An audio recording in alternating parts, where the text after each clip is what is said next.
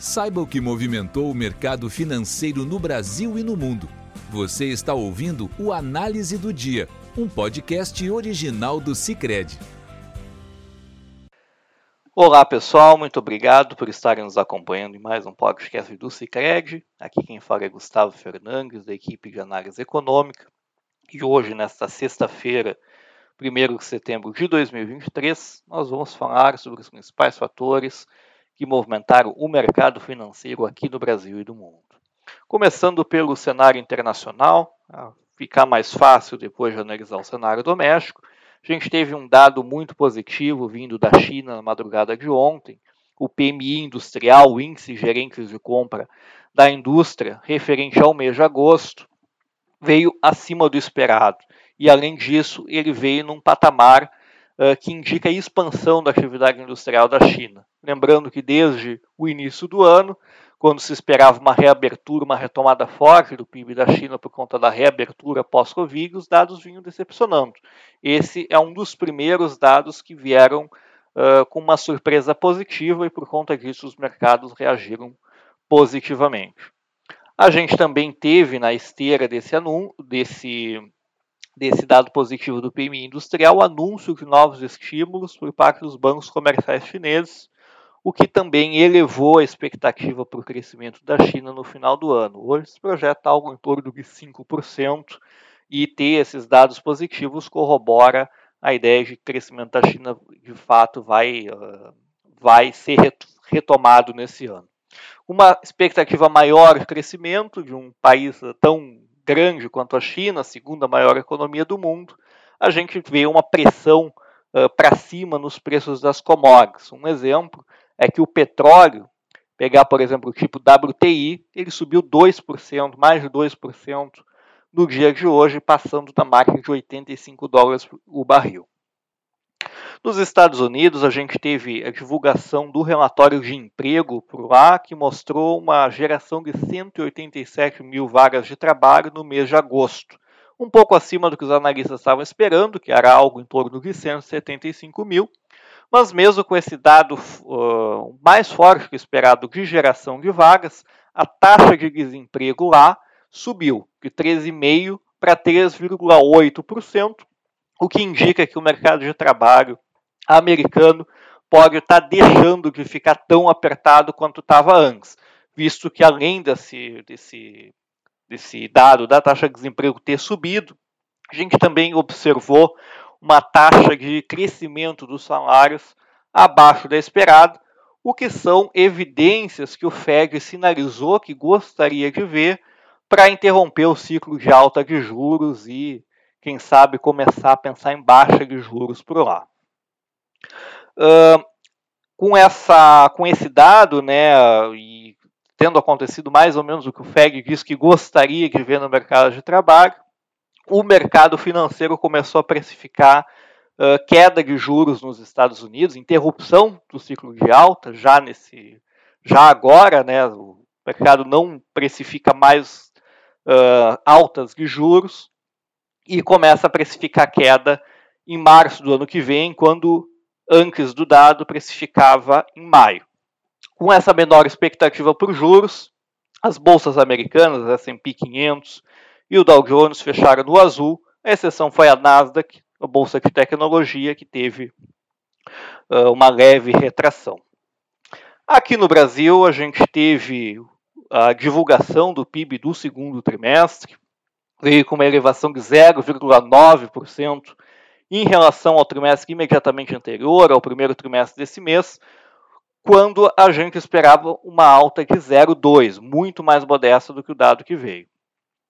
O agro, a agropecuária, o PIB da agropecuária contribuiu com uma queda no mês, ah, agora no segundo trimestre, de 0,9%. Mas, certa, mas de toda forma, foi um dado, foi uma surpresa positiva, porque nós e vários outros analistas esperávamos uma queda muito mais forte no segundo tri, por conta da gente ter tido um super PIB lá no primeiro tri, que cresceu 21%, e isso responde muito pela safra de soja, que é a cultura uh, que domina os quatro primeiros meses do ano, então pega o terceiro, o primeiro trimestre inteiro e uma parte do segundo, e com a saída dessa, dessa da, da soja, a gente teria uma base de comparação uh, muito alta, e aí mesmo que as outras culturas, como o café, o algodão, o arroz, tenham crescimento, eles não são, uh, não têm, não têm o mesmo ímpeto que a soja, e portanto a base de comparação PIB do agro cairia. Como não caiu, a gente teve essa surpresa positiva e o PIB cheio acabou sendo bastante positivo. Mas não foi só por conta de, uma, de, um, de um, um crescimento do agro melhor que o esperado, ou de uma queda menor que a esperada. A gente também teve aceleração em diversos componentes do PIB, como a indústria, a construção, os serviços às famílias, e também do lado da demanda, o consumo das famílias, o investimento, as importações, o consumo do governo. Basicamente, todas as componentes eh, cíclicas, aquelas que dependem de política econômica para crescer, aceleraram. E isso num contexto em que as taxas de juros ainda estão bastante elevadas, com a política monetária ainda restritiva, mesmo que o Banco Central tenha começado a baixar os juros agora em agosto. E aí, ele leva. Uh, bom, esse aqui foi o segundo trimestre, foi antes do Banco Central começar a baixar os juros, então a política monetária estava bem restritiva ainda e ela deve continuar restritiva ainda nos próximos meses, porque tem uma defasagem entre a ação do Banco Central e a, e a, e a atividade econômica. O que aconteceu aqui foi que a política fiscal acabou se sobrepondo à política monetária. A gente teve vários estímulos de demanda, né, tanto aumento real do salário mínimo quanto majoração de benefícios sociais e políticas para, vamos dizer, empresas também, né, o, uma, um desconto para aquisição de veículos novos, são coisas que acabaram impulsionando tanto a parte do comércio, pensando do lado da oferta, né, tanto a parte do comércio quanto a indústria, e do lado da, da demanda, principalmente consumo das famílias e aumento do, do, do, do das importações. Tá? Ah, por conta disso, a gente ainda vê o mercado de trabalho muito forte, que é uma das coisas que ajudou o consumo das famílias vir, vir elevado nesse, nesse trimestre. E, ele, e o PIB deve desacelerar mais lentamente daqui para frente, né? porque o, o mercado de trabalho ainda está ainda tá se expandindo, ainda tem uma elevação da massa de rendimentos, total de salários pagos na economia. A gente deve ter um consumo das famílias ainda bom no terceiro trimestre, que deve puxar um PIB, o PIB deve vir, deve desacelerar mais lentamente. Hoje a nossa projeção é de uma leve queda, 0,1%, por conta aí de uma dissipação desses efeitos da política fiscal, mas com uma, vamos dizer, uma inércia do consumo das famílias que deve vir positivo ainda. Tá? Para o final do ano, a gente revisou a nossa projeção de 2,4% para 3%, e com isso a gente espera, portanto, então, que a, vamos dizer, a grande parte da desaceleração que vem sendo projetada fique para o ano que vem, né, com crescimento de 1,5%. O Ibovespa reagiu muito bem esse dado, esse crescimento mais forte que o esperado, também reagiu bem aos dados externos. Né, o crescimento, também expectativa de mais crescimento na China, teve impacto nos preços das commodities, algumas bolsas, algumas empresas brasileiras estão no Ibovespa de, caminham junto com preços de commodities, com a Petrobras e a, a, a Vale, por exemplo.